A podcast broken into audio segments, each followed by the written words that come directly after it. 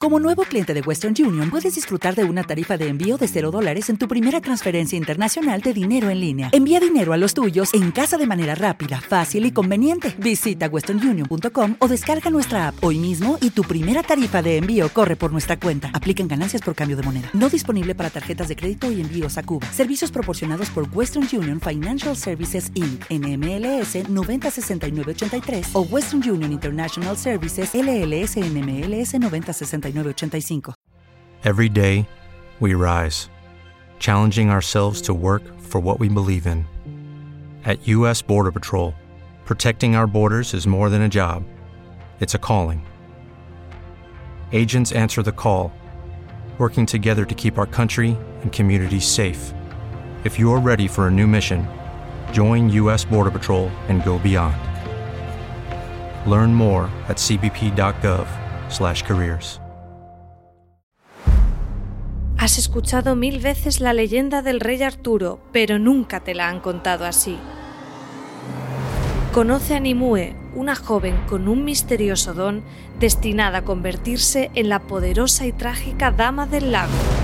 Nos despojaron de todo, porque llevamos la magia en la sangre.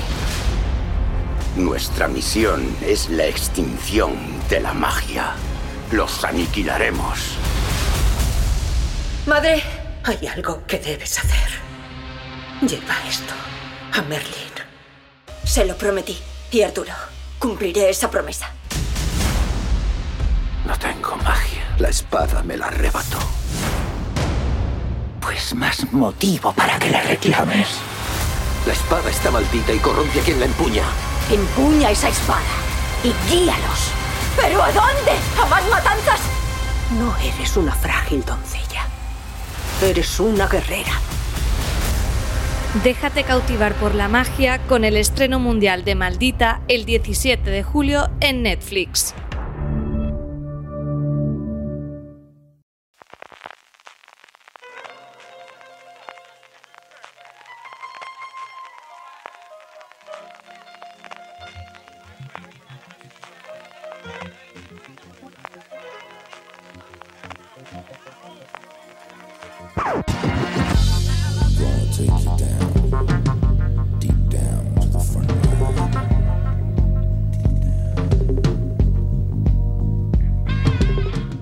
Bienvenidos a Top, el programa de fuera de series donde hacemos esas listas relacionadas con el mundo de las series de televisión que tanto nos gustan. En este programa os traemos tres listas como tres personas para viajar con la imaginación. Son 10 lugares de las series a los que nos gustaría ir de vacaciones, ciudades ficticias como Mystic Falls o Everwood en las que están ambientadas algunas series a las que nos gustaría poder escaparnos, algo que no todos podremos hacer este verano, por mucho que nos gustaría. Y como soñar aún sigue siendo gratis, al menos por ahora, aquí venimos a jugar. Y esos jugadores somos, yo soy Valentina Morillo, y me acompañan en este viaje imaginario Álvaro Nieva. ¿Qué tal Álvaro? Hola, pues con, con muchos destinos en la cabeza estoy hoy. Muy bien. Y también nos acompaña Marichu Olazábal, con la que yo creo que todos podríamos apostar dinero si tuviéramos que adivinar uno de esos lugares que seguro estará en su lista. Hola Marichu. Está en mi lista, es el motivo por el que está justificado que yo esté aquí y os prometo que en mi top no hay ni uno solo de los zulos de mentes criminales, o sea que algo hemos avanzado. Espero que tampoco esté Gilead, por ejemplo, que nadie. es uno de esos lugares a los que nadie querría ir. Sí, ese sería de los lugares que Marichu diría: Bueno, se pasa regular, pero es que es muy bonito. Porque las casas Está todo muy organizado. Ay, socorro. Soy una optimista. Antes de empezar, como siempre, vamos a contar eh, qué criterios nos hemos puesto para hacer nuestras listas. ¿Tú te has impuesto alguna limitación, Álvaro? Pues eh, la verdad es que me han venido muchísimos nombres a la cabeza, así pensando en serie y tal. Y conforme iba haciendo esa lista me he ido dando cuenta de que muchos sí que lo he ido visitando porque he ido a los rodajes. Entonces, pues tirando un poco de ese hilo voy a, a meter bastante que he conocido para darle envidia un poco a la gente. Qué mala persona. ¿Y tú, Marichu? Desde aquí, eh, comunicar mi odio por Álvaro, que ha visto los escenarios de Cuéntame. Esto es una cosa que he ido sintiendo a medida que hacía el top. Y no, es que yo he tenido un problema y es que los cuatro primeros míos eran muy de cajón que tenían que salir porque estoy obsesionada con esos sitios. Entonces se me ha llenado mucho el top con cosas que, que tengo clarísimo que quiero visitar. Así que bueno, me, me, ha quedado un top muy, muy tradicional de, de mí y yo. Muy Pero bien. bien. Ah, la otra sí, es verdad. Me he hipotecado que fueran, que no hubiera series en los que el lugar fuera muy parecido entre sí. Porque me empezaban a a ocurrir okay. el, lugares idílicos de lo que sea. Y claro, se me ocurrían varias series de la misma, del mismo tipo, del mismo calado, y en esas mm, he hipotecado solo un título. Vale, pues mi criterio ha sido únicamente a lo que aspiro en estos momentos en mi vida, lo que, con lo que sueño, y son lugares en los que la gente es feliz y todo va muy bien. Así que ese ha sido mi único criterio, porque estoy muy de soñar con un mundo mejor. Y esa pista, pues vale. porque hay una serie que, un lugar que yo no he puesto en mi lista, así que esa pista me da la espinita de que tú sí. Me, a me ver, contento. bueno, ya veremos. si no, si no me lo cuentas al final. Vale. Pues muy bien, ya sabéis, mantener la distancia de seguridad, no os quitéis las mascarillas durante el vuelo, buen viaje. Vamos a empezar con nuestras listas. Empezamos contigo mismo, Álvaro. ¿Cuál es tu número 10?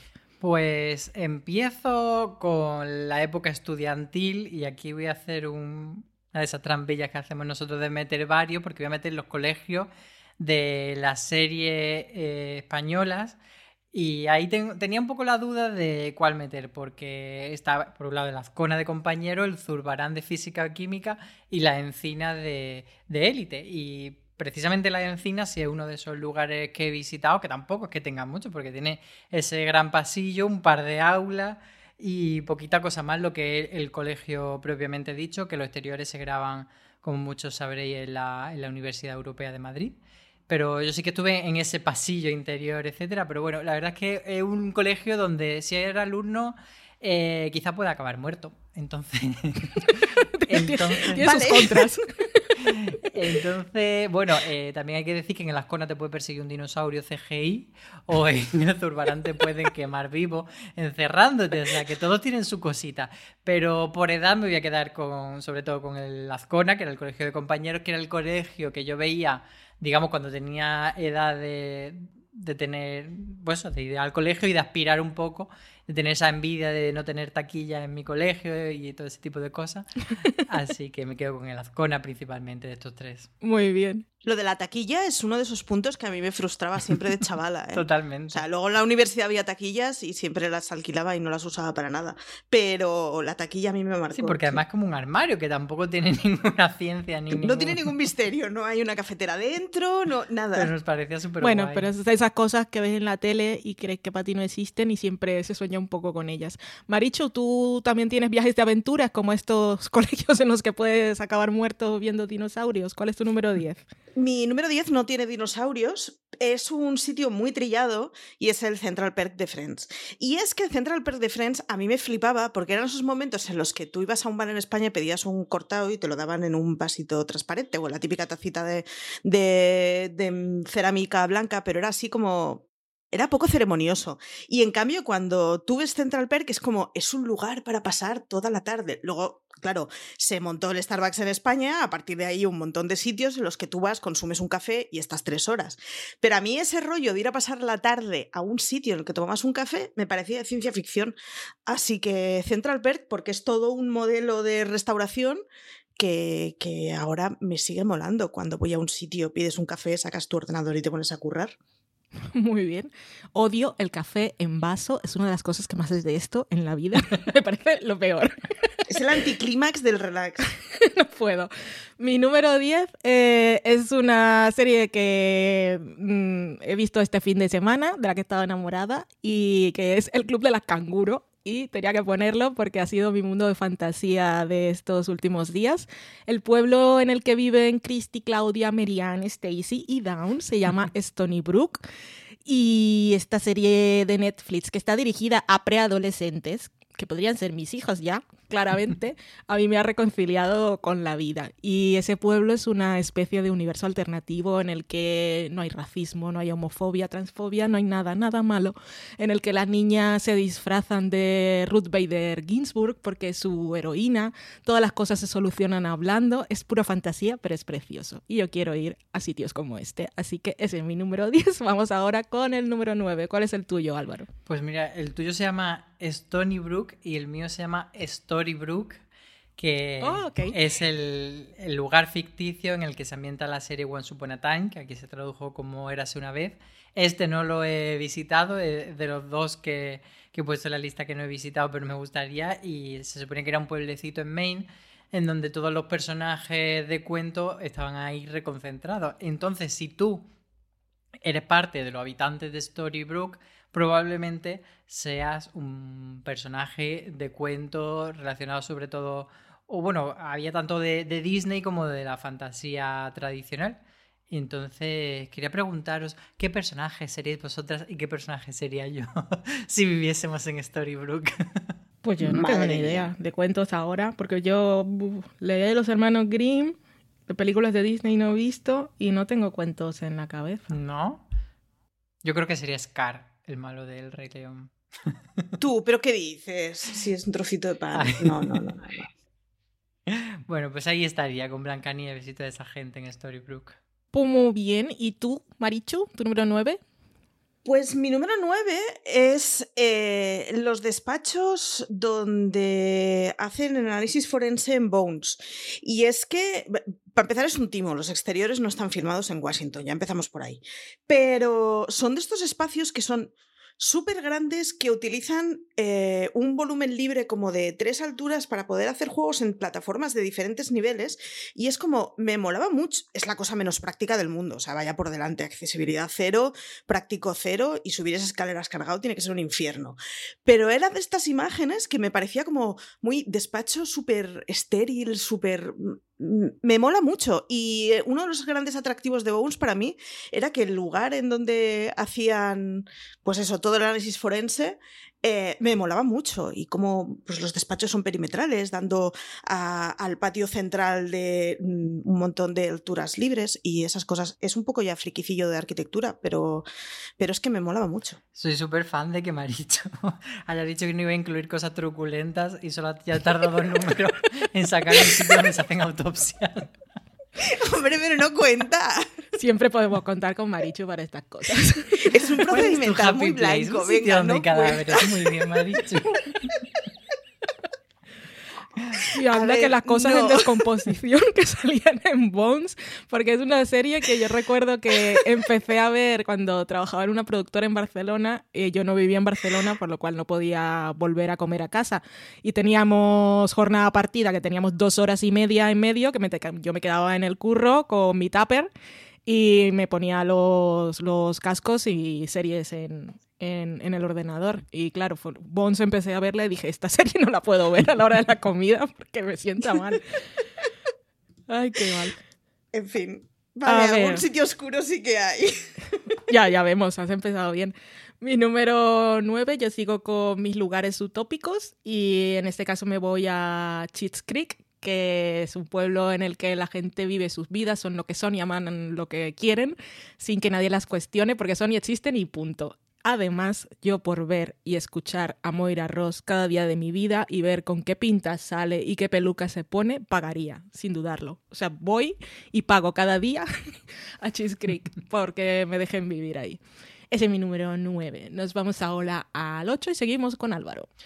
Pues ahora me voy a dos barcos eh, de serie española que los dos los he visitado y eran muy espectaculares lo que eran los escenarios de, de la serie, el, el set de rodaje.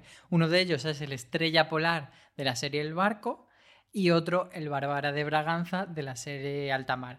Que sí que es verdad que Altamar no es una serie que a mí me, me haya conquistado mucho, pero lo que es el, el sitio donde se rueda es muy, muy guay. Era increíble entrar en la sala principal y ver, pues eso, eh, la grandiosidad de ese buque. Y, sobre el barco también me llamó muchísimo la atención porque en aquella época no se solían hacer eh, platós de esa envergadura. Al final habían construido dentro de un plató eh, un barco de varias alturas y podías pasar de un piso a otro. O sea, no era como se suele hacer muchas veces hacer varios sets pequeñitos, todos uno al lado de otro y luego simular que, todo es uno. Era, estaba hecha prácticamente la forma del barco, de la cubierta, y se quitaban las paredes para poder meter las cámaras y luego se volvían a colocar. Y como curiosidad, en el Estrella Polar, en la parte de, la proa, eh, lo que se hacía era tener unos cromas para luego, mm, cuando se graban esa escena ahí, meter pues los fondos, etcétera. Pero en el Bárbaro de Braganza había como una especie de pantallote LED gigante eh, que se metía ahí también cosas por digital. Entonces era como, es un poco la evolución de los barcos seriéfilos españoles. Muy bien, un poco de historia, de detrás de cámaras, aventuras en barcos. ¿Cuál es tu siguiente en la lista, Maricho? Pues sería un puntazo que ahora dijera el barco de verano azul, pero la verdad es que no. Fíjate, ahora que lo dices, el, barco de, verano azul está en Nerja, está una réplica y también lo he visto. Ahí está muy bonito. ¿Cómo se llamaba? Era la. Ay, se me ha ido. Uf, no me acuerdo, no me acuerdo. Si me acuerdo, luego lo digo. Eh, a mí me sale en trivial esta pregunta de la que no sé nada y digo chanquete, que es lo único que sé Era la dorada, la dorada, se llamaba.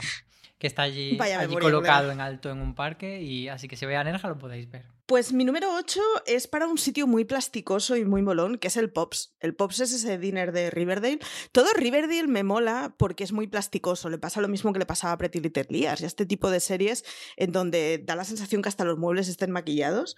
Y, y el Pops tiene este rollito, es todo muy plasticoso. Es un sitio en el que no es, no es especialmente sugerente para comer. No, o sea, es el típico dinner americano, pero con unas luces de neón extrañísimas y una gente vestida hasta la última puntilla de todo decidido. Y el Pops mola mucho y además eh, tiene una cosa aún más molona y es que debajo del Pops está ese ese extraño antro que está mm, gestionado por una menor de edad que consume y vende alcohol, lo cual me parece siempre flipante. Así que me quedo con el Pops. El Pops muy bien. Aparte es un lugar al que vas y no necesitas filtro de Instagram, ya te salen las fotos de los selfies muy chulas. Mi número 8, a ver, no es exactamente un lugar para ir de vacaciones, porque es un lugar de trabajo, pero es tan ideal que es una cosa con la que yo sueño ahora mismo. Es un lugar de escape, solo con pensarlo. Y estoy hablando de Scarlet, que es la revista en la que trabajan Kat, Jane y Sutton de, de Voltype un lugar maravilloso en el que te motivan y te facilitan las cosas para crecer profesionalmente, en el que está Jacqueline, que es la mejor jefe y mentora que cualquiera puede tener. Es una persona que siempre hace que saques lo mejor de ti misma, que te inspira, que siempre está sonriente. Mira, ojalá, Scarlett, un lugar en la vida real. La verdad es que te lo, casi que te lo copiaría, vale. Me parece que, que es un sitio muy guay para trabajar, Scarlett, por lo que tú dices, por ese compañerismo y esa esa jefa tan guay que tienen. Yo estoy además especialmente motivada por esas habitaciones llenas de bolsos y maquillaje, ya que estamos, o sea, Sí, y la, la, comida que venden por ahí cerca para luego quedarte a comer en el trabajo siempre tiene buena pinta. Y luego cuando tienes un problema te vas ahí al vestuario y la gente cuando entra y te ve con tus amigas dice, Ay, perdona, no te quería interrumpir. Es maravilloso, yo quiero. Vamos ahora al número 7 y es tu turno Álvaro. Pues me voy ahora a un sitio que la verdad es que no es de lo más deseable para para viajar o para desear estar allí porque es una cárcel, es Cruz del Norte o Cruz del Sur, la cárcel de Vis y la verdad es que, a ver, en la cárcel no me gustaría estar, pero sé con esa hija de puta. Vaya, qué aclaración más interesante y sorprendente. O sea, si tuviese que estar en una cárcel, me gustaría que fuese con gente tan guay como Zulema, Maca, eh, Tere y toda esa gente.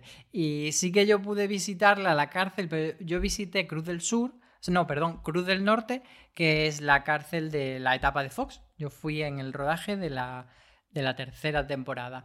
Y la verdad es que es muy guay verlo por dentro y ver todas las habitaciones y cómo está todo ambientado. Y he de decir que sí que es verdad que Cruz del Norte es un poco más pequeñito porque Cruz del Sur se hizo ese gran eh, vestíbulo de la cárcel que como curiosidad para la gente, ese mismo vestíbulo se usó como base del, de la etapa de la Casa de Papel del Banco de España, o sea, donde están ahí haciendo el dinero, ese, ese lugar es el mismo que la cárcel de Vis a Vis, porque se aprovechó el plató, o sea, se aprovechó la estructura del plató para, para construir ahí encima eso, así que pues ahí queda. Pues muy bien, ya sabemos que a Álvaro no le gustaría estar en la cárcel, pero si se diera el caso de que entrara y se nos convirtiera en delincuente, pues le gustaría destino preferente. a ver, tú Marichu, a ver si nos vas a eh, sorprender. mi, séptimo es otro lugar de trabajo. Eh, pero, pero es un lugar de trabajo muy molón en donde hay salas destinadas a estudiar cómo puede ser el nuevo culo de una cebra o cosas parecidas. Y es que la primera temporada de Miracle Workers tenía un montón de guiños que estaban destinados a sitios extraños de decisiones de Dios y de, bueno, de oficinas de funciones extrañas. Miracle Workers es esa serie en donde los milagros se basaban únicamente en alteraciones del clima y solo si un milagro era realizable con, pues eso, con tocar un poquito el clima para arriba y para abajo, eh, se podía dar lugar. Era, la primera temporada a mí me, chifló, me gustó mucho y tenía despachos realmente muy surrealistas. Me fliparía que existiera un sitio así en el que realmente se estudiaran estas cosas y se comprobaran. Mm, mola. Mira Ahora que dice Marichu esto y, después de decir Valentu Scarlett me he dado cuenta que yo no he puesto eh, prácticamente ningún lugar de trabajo, lo cual dice algo de mí, que prefiero estar en la cárcel a estar trabajando. Correcto, con este punto nos quedamos, nos está quedando un todo muy variado, todo hay que decirlo. Eh, mi número 7 yo también tengo algo de fantasía como Marichu, en este caso me voy a The Magicians y aunque podría ser Filori, por donde también me haría un pequeño tour, yo voy a elegir la biblioteca, ese mundo de The Magicians eh, que contiene todos los libros de todos los saberes del multiverso incluidas las vidas de todas las personas y todo lo que ha pasado, pero también todo lo que pasará. Es un sitio en el que quiero pasar una temporada de vacaciones hojeando libros, aunque sea en blanco y negro, mira. Y aunque claramente lo de la gravedad es un poco así, porque la cámara siempre está inclinada y parece que te mueves un poco raro, pero es un mundo en el que me gustaría estar una temporadita. Nos vamos al número 6, a ver con qué nos sorprende Álvaro. Pues mira, voy a hacer un reajuste en el orden de mi lista. Como tú has mencionado una biblioteca, yo me voy a otra, a la del Banco de España, de la Casa de Papel, que yo estuve visitando en el principio de, o sea, en el rodaje de del comienzo de la etapa de Netflix, digamos.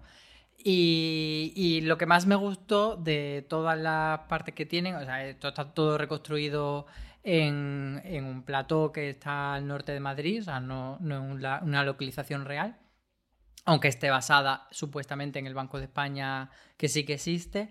Y, bueno, tiene varias cosas. Por un lado, eh, lo que es el gran hall del Banco de España es enorme, pero a un nivel espectacular. Y de hecho nos contaron que para hacer un plato tan grande eh, para, esta temporada de la Casa de Papel tuvieron que coger dos platos y tirar la pared en medio de, de un plato para que cupiese todo eso porque era gigante.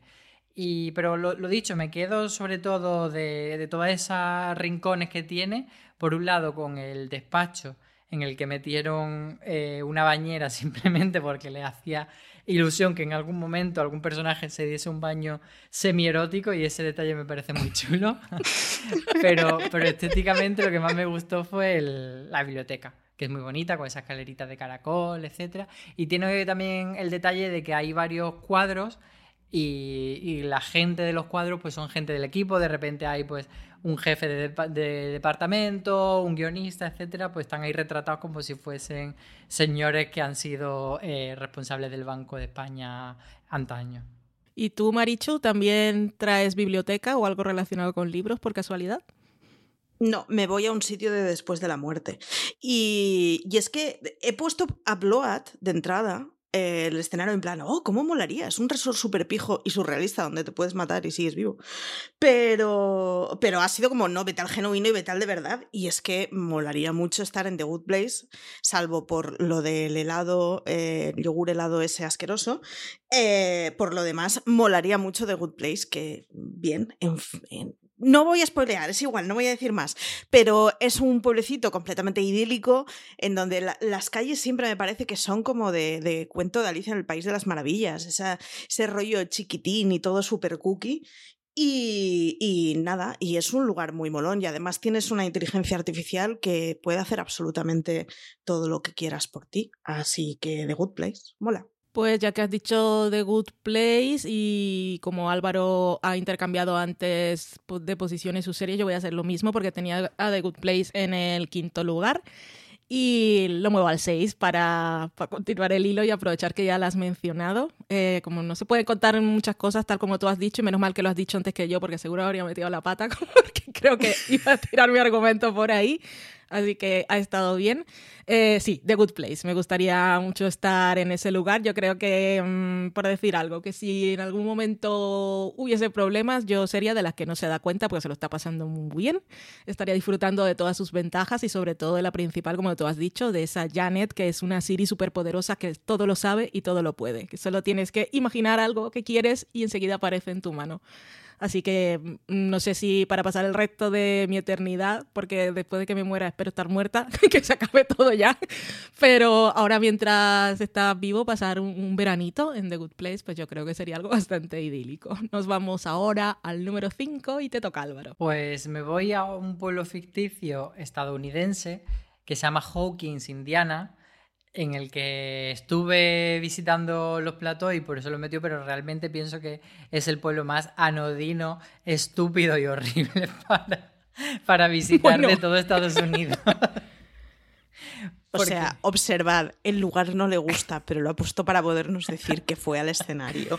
Totalmente. ¡Qué crueldad infinita! Os voy a contar que, que, me hice una foto de mal. No sé si esas fotos se pueden poner o no. Yo las tengo guardadicas porque para esas cosas soy muy prudente, pero me hice una foto eh, debajo de la mesa, esa en la que se mete ahí como una ratica Eleven y estuve allí en, el, en todo el, el, plato este que, que es el, el, sótano de los niños, que estaban los dragones y mazmorras por ahí, estuve cotillando todas las cosas, porque además era, era, muy curioso, lo que más me gustó de ese rodaje era ver todos los artefactos que habían hecho, tanto que habían comprado de detalles de los 80 como cosas que habían fabricado y el vestuario que estaba también por allí, todo eso fue muy divertido y de hecho eh, cuando yo...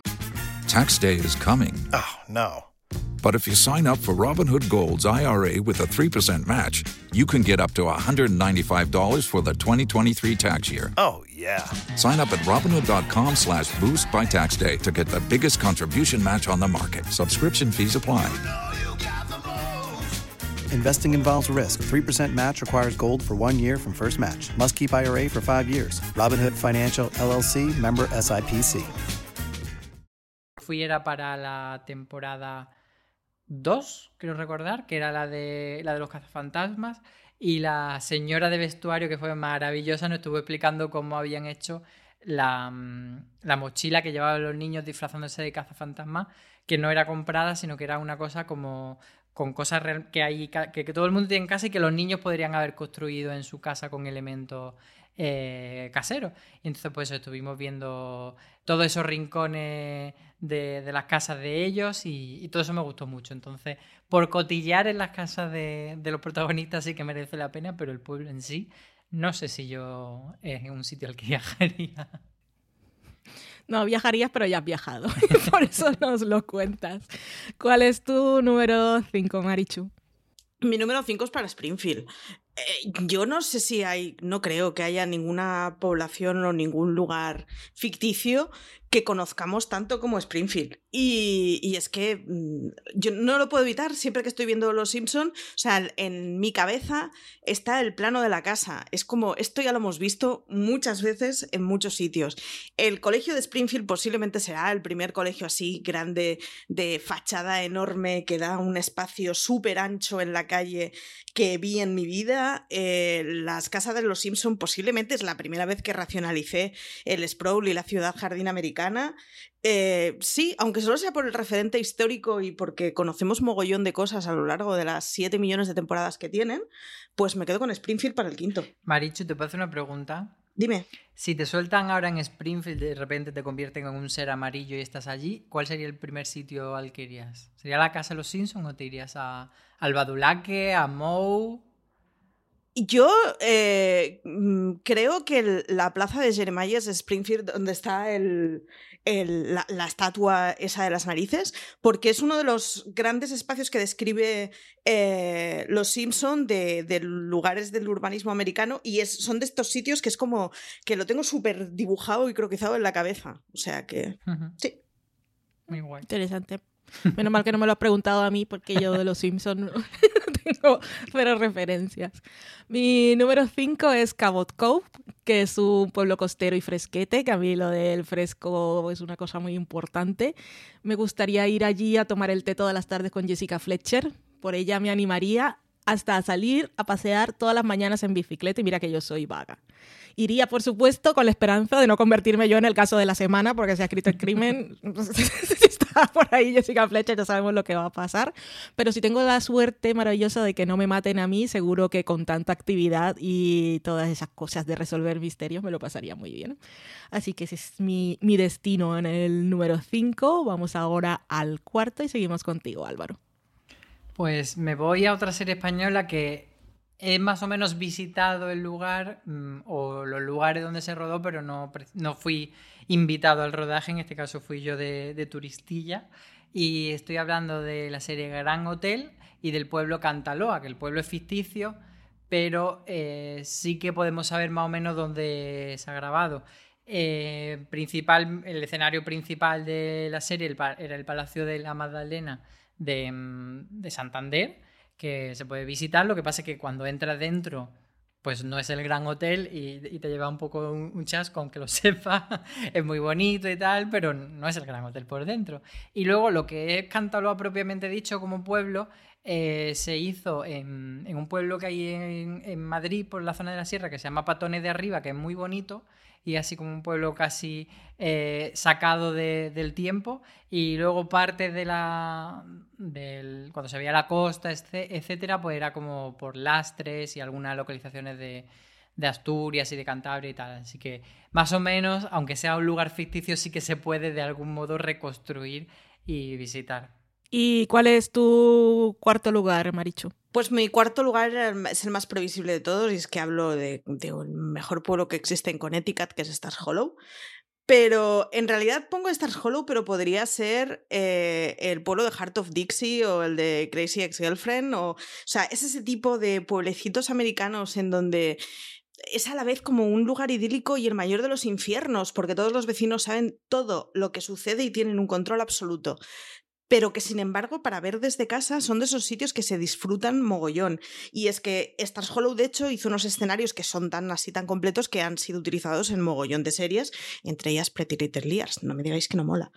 Pero, pero son de estos lugares que es que consiguieron a lo largo de las siete temporadas hacer un montón de sitios icónicos que tenemos en la cabeza y que hemos visto en, en multitud de series luego replicados y antes, obviamente, eh, en escenarios muy parecidos. Es el típico pueblecito, pues ese eh, súper enano, en donde todo el mundo se conoce y todos son casitas muy cookies y no es el de baja densidad, tipo eh, mujeres desesperadas, sino que es una cosa así como más, pues, desperdigados con un centro urbano pequeñito de pueblo, todo muy peatonal, todo con muchos parques, esta glorieta en medio de la plaza que nunca ha sabido para qué sirve.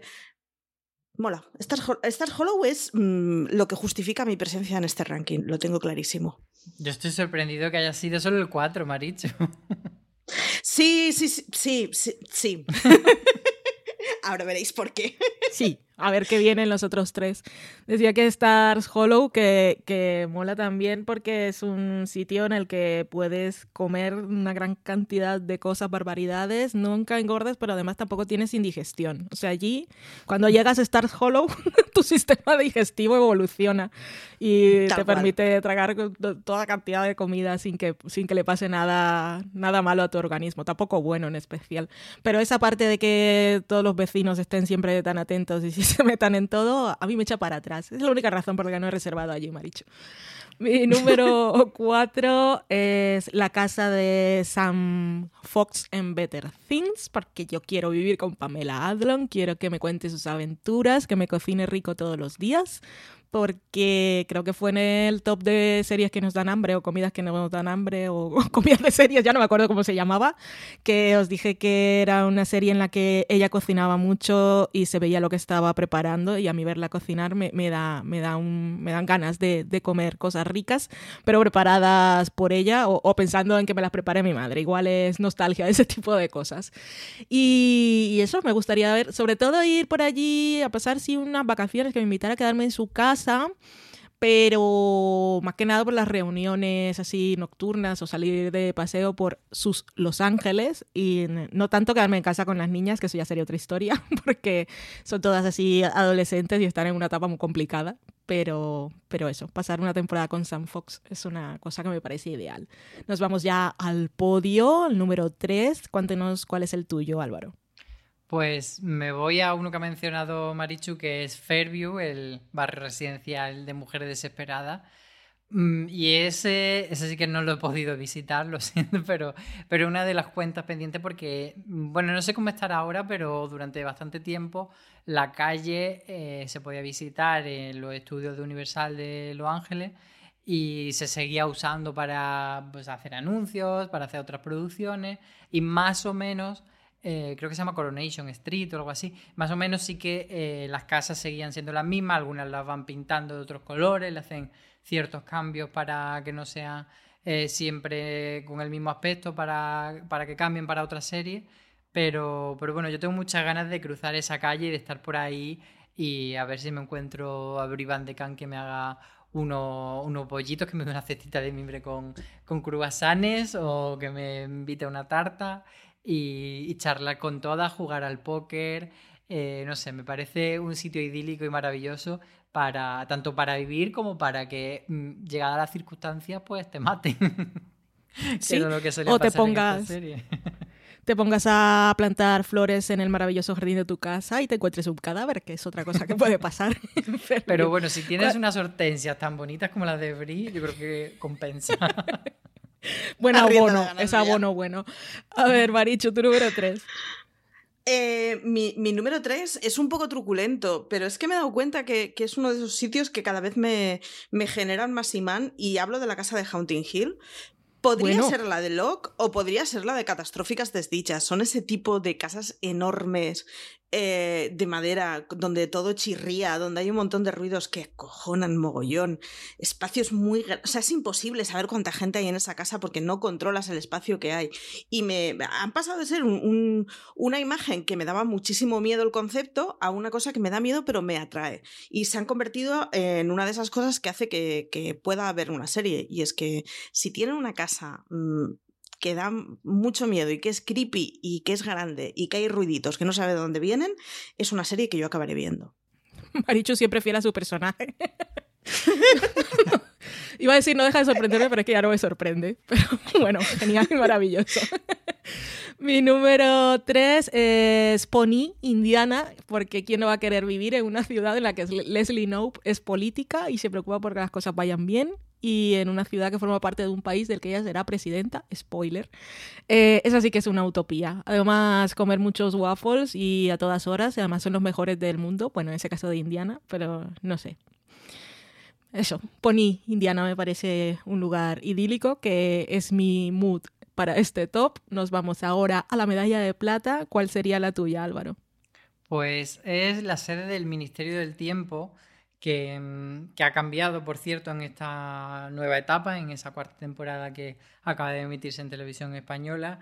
Y, yo pude visitar el rodaje de la serie en la etapa anterior, en la de, pues eso, en la que no habían cambiado todavía la sede.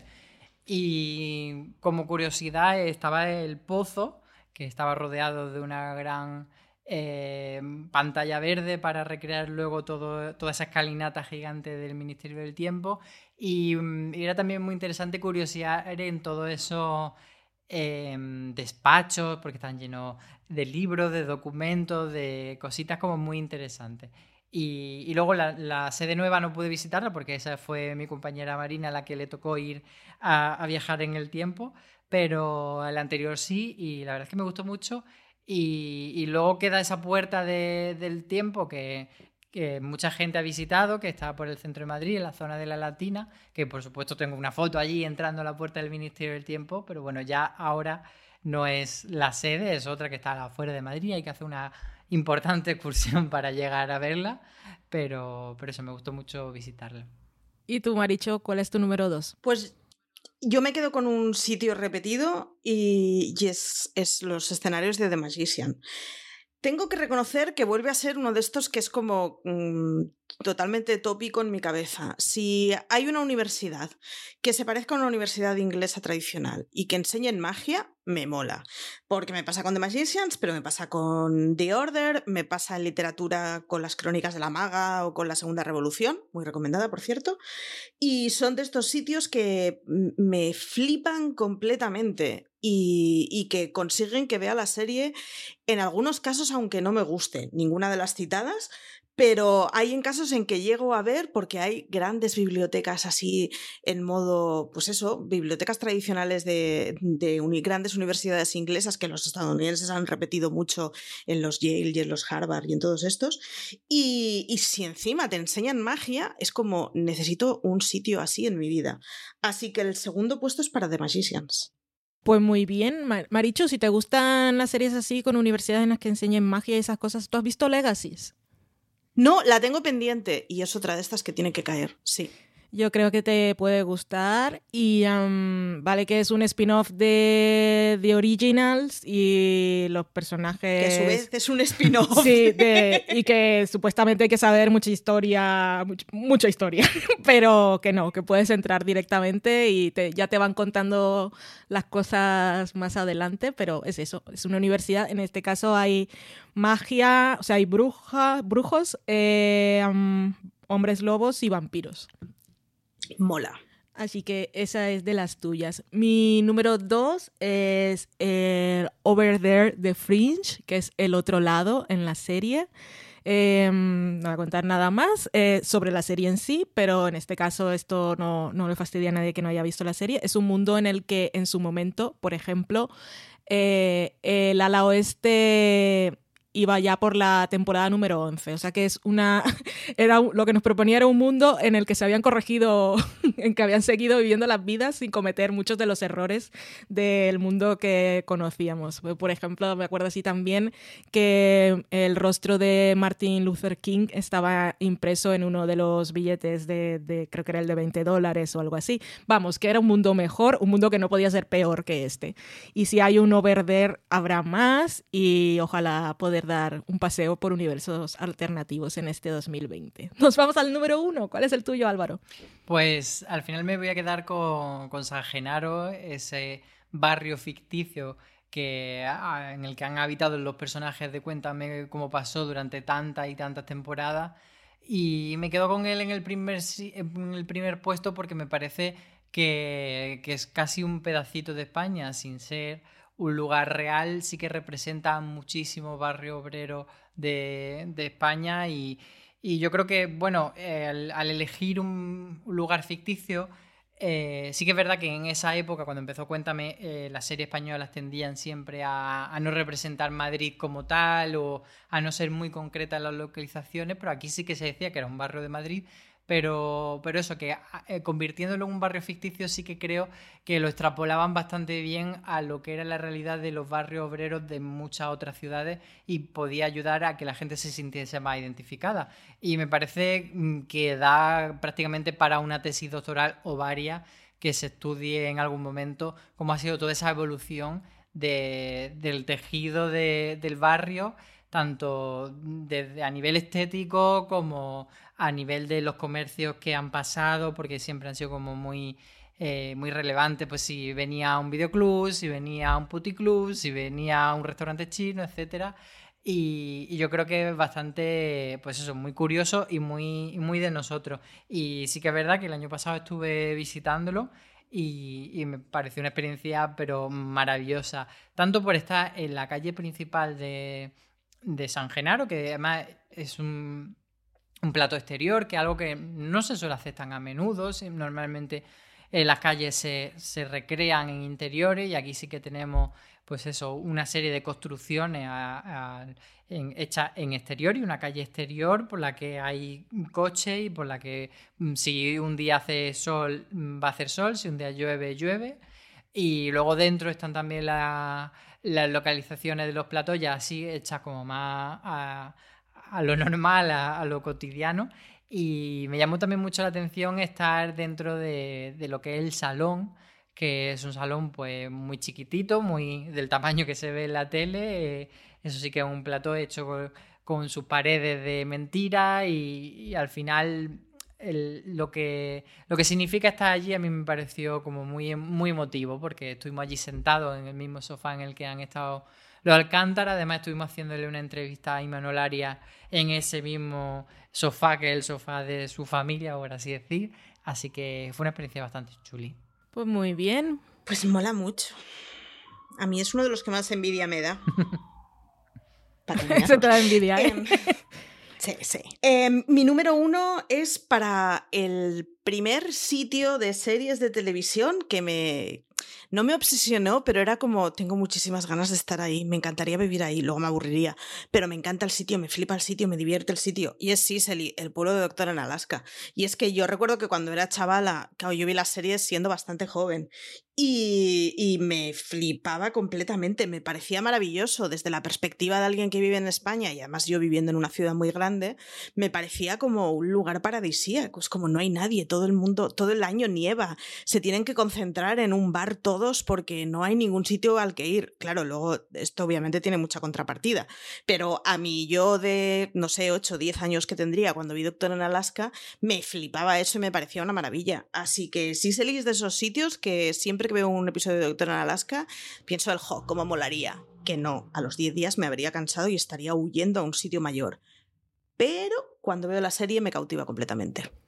Yo Sicily también lo, lo, tenía muy idealizado, sobre todo y precisamente por la parte de que siempre nevaba y hacía frío, porque yo no había visto la nieve. en ese momento vivía en sitios cálidos y para mí ese era el sueño, no pasar calor. Es, esto puede ser, esto es el infierno, el infierno. Donde vivo yo es el infierno y eso es el cielo directamente, quiero estar allí. Sí, Shelly, muy bonito. A ver, yo en mi línea, eh, mi número uno, mm, es que claro, iba a decir, decir, con esto ya sabréis qué es, pero yo creo que vosotros igual no, pero bueno, da igual. Es más grande por dentro que por fuera, que podría ser también el sueño de todo aquel que tenga un piso de alquiler, pero en este caso estoy hablando de la TARDIS, de Doctor Who. vale, ya lo has visto, estamos perdidísimos. Porque me estaba pensando en lugares felices y... Vale, vale. Y entonces, como antes había dicho lo de Fringe, y digo yo, ¿qué puede ser mejor que un universo alternativo? Pues la TARDIS de Doctor Who, con la que puedes visitar cualquier lugar del vasto universo en cualquier momento pasado o futuro. Y es que puestos a hacer viajes imaginarios para que conformarme con un lugar sí puedo ir a todos, a vivir muchas aventuras. Así que ese es mi número uno y nos ha quedado súper variado, no hemos repetido bueno, solo The Good Place hemos coincidido, pero y menciones, pero en realidad muy muy diferente y con enfoques muy distintos. Que Álvaro nos ha contado un montón de anécdotas. Que por una parte era como eso cuando salen en las películas que vas a visitar a alguien que vuelve de verano y te enseña las diapositivas de sus vacaciones, pero en este caso con bastante aporte, entonces por esa parte guay, que está bien, dando mucha envidia, sobre todo a Marichu.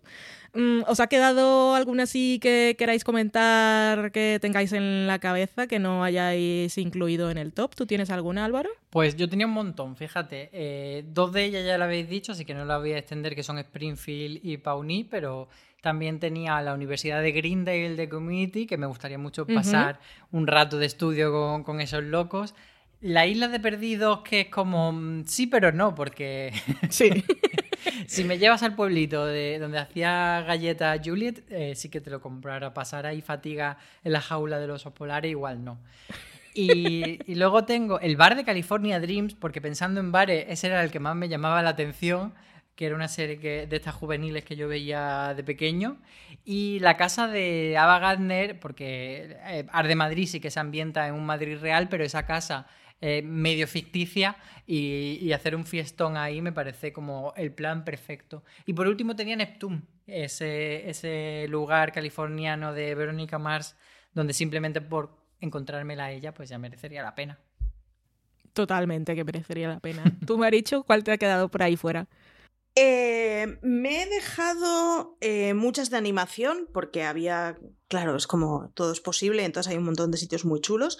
Me he dejado todo el paquete de pisos neoyorquinos, pero podría decir el de Seinfeld, el de Friends, hay el de mm, Watch Partout en castellano, no, Mad About You era en inglés y en castellano no sé si se llegó a traducir. Creo que es loco por Sí, ti. Loco por ti. Sí, Mm.